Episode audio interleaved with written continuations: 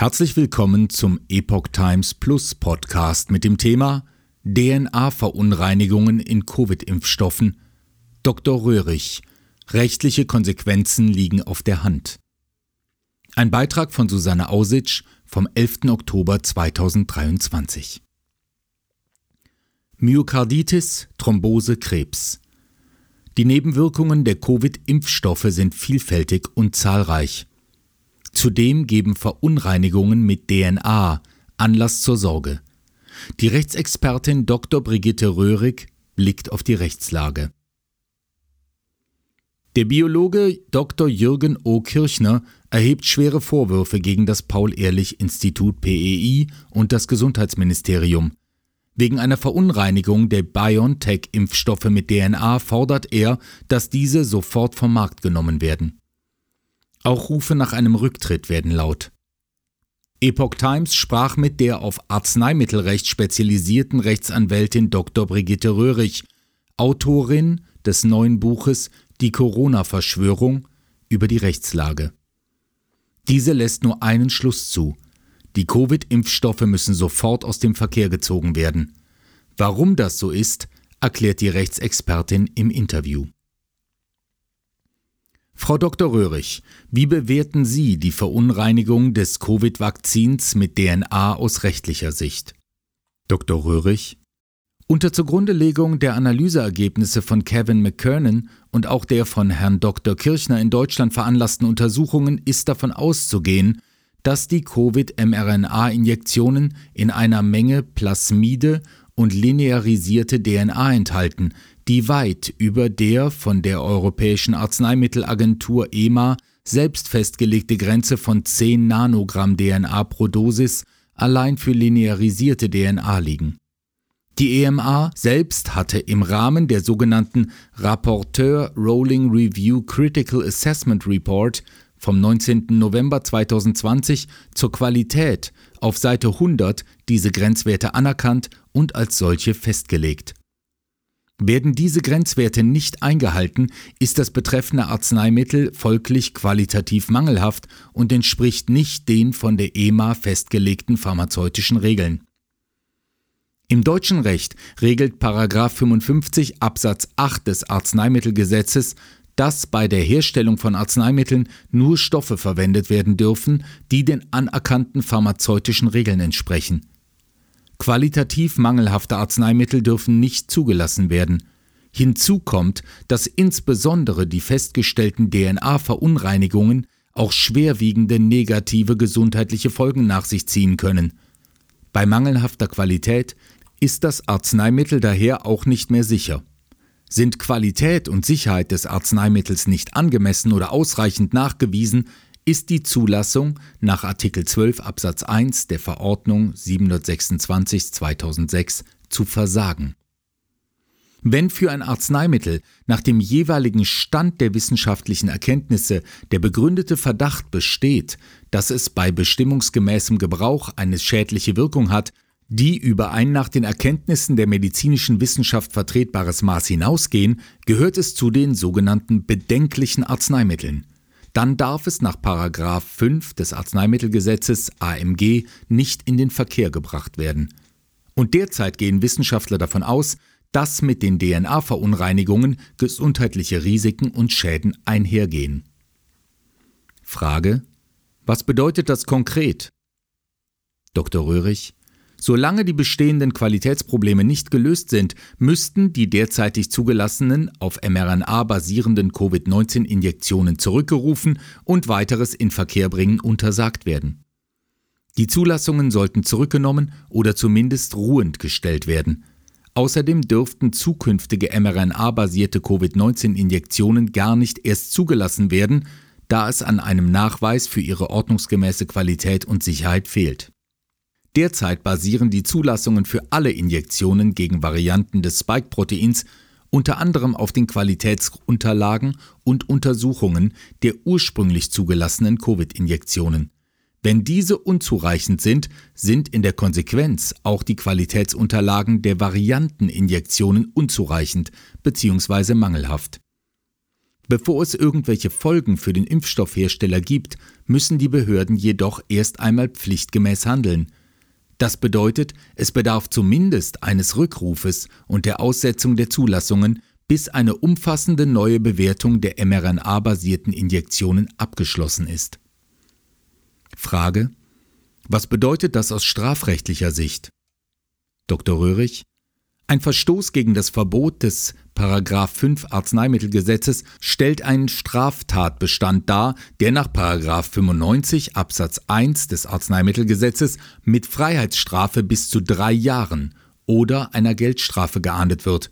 In besonders schweren Fällen, beispielsweise bei einer großen Anzahl Betroffener, ist gemäß 95 sogar die Verhängung einer Freiheitsstrafe von ein bis zu zehn Jahren möglich. Darüber hinaus kommt ein Verstoß gegen das Verbot des Paragraphen 8 des Arzneimittelgesetzes in Betracht.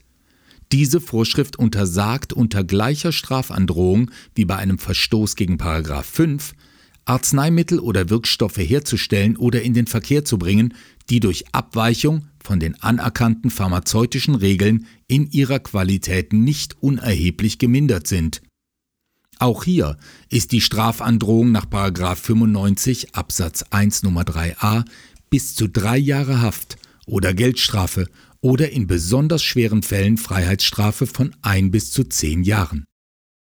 Frage Sie haben gerade von Haftstrafen gesprochen.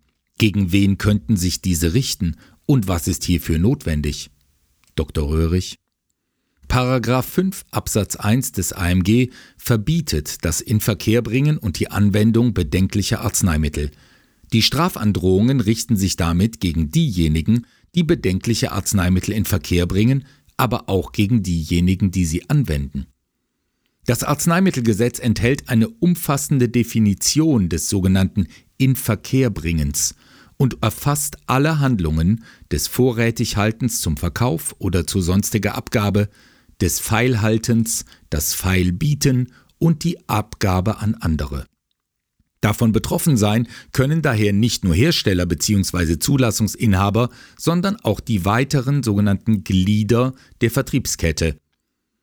Letztlich käme aufgrund der medizinischen Bedarf Versorgungssicherungsstellungsverordnung auch eine Prüfung in Betracht, ob nicht auch der Bundesgesundheitsminister und die von ihm beauftragten Stellen die bedenklichen Arzneimittel in Verkehr gebracht haben. Die MED BVSV Medizinischer Bedarf Versorgungssicherungsstellungsverordnung sieht ausdrücklich vor, dass durch das Bundesgesundheitsministerium oder von diesem beauftragten Stellen Arzneimittel in Verkehr gebracht werden. Das galt in jedem Fall für die Covid-19-Injektionen. Die Verbote des Paragraphen 5 und Paragraphen 8 des AMG sind von der Anwendung durch die MET BVSV nicht ausgenommen. Es müsste dann genau eruiert werden, wer am Inverkehrbringen der betreffenden Arzneimittel beteiligt war. Das Verbot des Paragraph 8 betrifft die Herstellung und das Inverkehrbringen von Arzneimitteln oder Wirkstoffen, die in ihrer Qualität nicht unerheblich gemindert sind. Auch hier sind wieder Hersteller und Zulassungsinhaber sowie alle betroffen, die diese Arzneimittel an andere abgegeben haben. Ermittlungen könnten einerseits durch Strafanzeigen initiiert werden, andererseits wären aber auch bei ordnungsgemäßem Handeln die Aufsichtsbehörden und Staatsanwaltschaften von sich aus in der Pflicht, Ermittlungen zu diesen Tatbeständen aufzunehmen. Ich erlebe selbst häufig, wie streng Aufsichtsbehörden gegenüber kleinen und mittelständischen Unternehmen sind und bei vermeintlichen Verstößen selbst gegen Kennzeichnungsvorschriften des AMG, bei denen keinerlei Gefährdung der Anwender der Arzneimittel gegeben ist, gleich die Akten an die Staatsanwaltschaften abgeben. Dass die Aufsichtsbehörden andererseits nicht bei derartig gravierenden Verstößen einschreiten, von denen eine hohe Gefahr gesundheitlicher Schädigung für die betroffenen Menschen resultieren kann, die die Arzneimittel erhalten, ist erschreckend. Frage. Inwieweit ist das Paul-Ehrlich-Institut PEI zur Rechenschaft zu ziehen? Dr. Röhrig. Das PEI hat grundsätzlich gemäß 32 Absatz 1 des AMG jede einzelne Charge der Covid-19-Injektionen vor dem Inverkehrbringen freizugeben. Zwar hat die MET BVSV Ausnahmen von dieser Pflicht zur Chargenfreigabe durch das PEI geschaffen, aber im Rahmen einer Informationsfreiheitsanfrage hat sich das PEI dahingehend geäußert, dass jede in Deutschland in Verkehr gebrachte Charge freigegeben worden sei.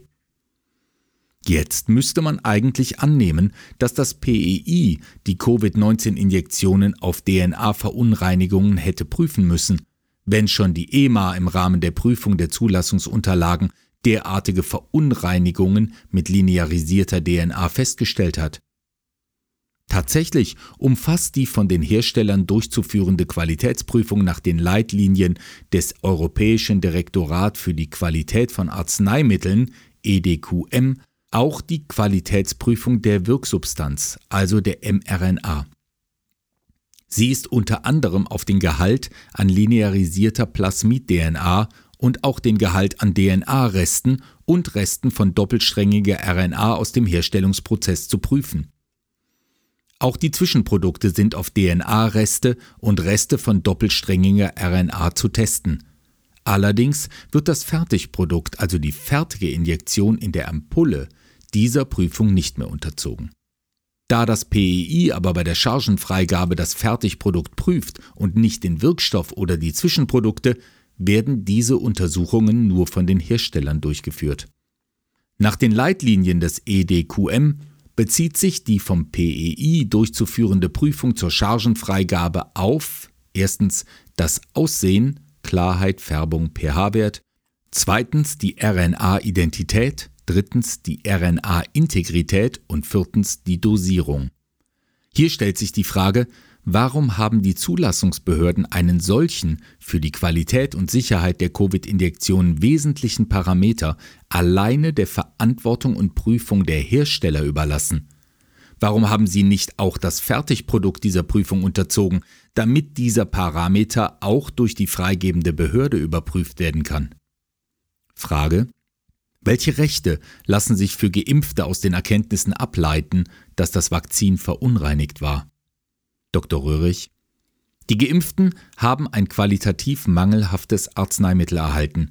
Meines Erachtens eröffnet die neue Erkenntnis der dem Herstellungsprozess immanenten Verunreinigung und Mangelhaftigkeit der mRNA-Injektionen die Möglichkeit, im Rahmen von Schadensersatz und Schmerzensgeldklagen im Sinne der Anwendung einer Beweislastumkehr zu argumentieren. Das könnte sowohl für die Frage gelten, ob die Dosis, die die Geimpften erhalten haben, von der Verunreinigung betroffen war, als auch für die Frage der Kausalität der Injektion für die aufgetretene Nebenwirkung. Wenn die Nebenwirkung von einer derartigen DNA-Verunreinigung herrühren kann, gibt es meines Erachtens gute Argumente für eine Beweislastumkehr. Frage. Bislang sind Impfgeschädigte vor Gericht bei der Geltendmachung ihrer Ansprüche gescheitert. Glauben Sie, dass die DNA-Verunreinigungen ihre Chancen auf einen Erfolg erhöhen? Dr. Röhrig Wie zuvor erwähnt, müsste diese Tatsache zumindest erheblichen Einfluss auf die Beweislast haben. Allerdings lehren die Erfahrungen der letzten Jahre, dass diesbezügliche Vorhersagen nahezu unmöglich sind. Es bleibt zu hoffen, dass die Gerichte den DNA-Verunreinigungen die gravierende Bedeutung beimessen, die sie haben. Vielen Dank für das Interview. Das Interview führte Susanne Ausitsch. Dr. Brigitte Röhrig arbeitet als Rechtsanwältin und ist auf deutsches und europäisches Arzneimittelrecht spezialisiert. Sie war viele Jahre als Referentin in Seminaren zum europäischen Zulassungsrecht tätig und ist Autorin von über 100 Fachpublikationen zum europäischen Arzneimittelrecht in deutscher und englischer Sprache.